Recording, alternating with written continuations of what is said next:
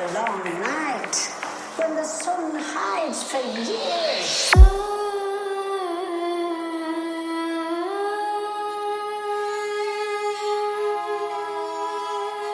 That is the time for fear, my little boy.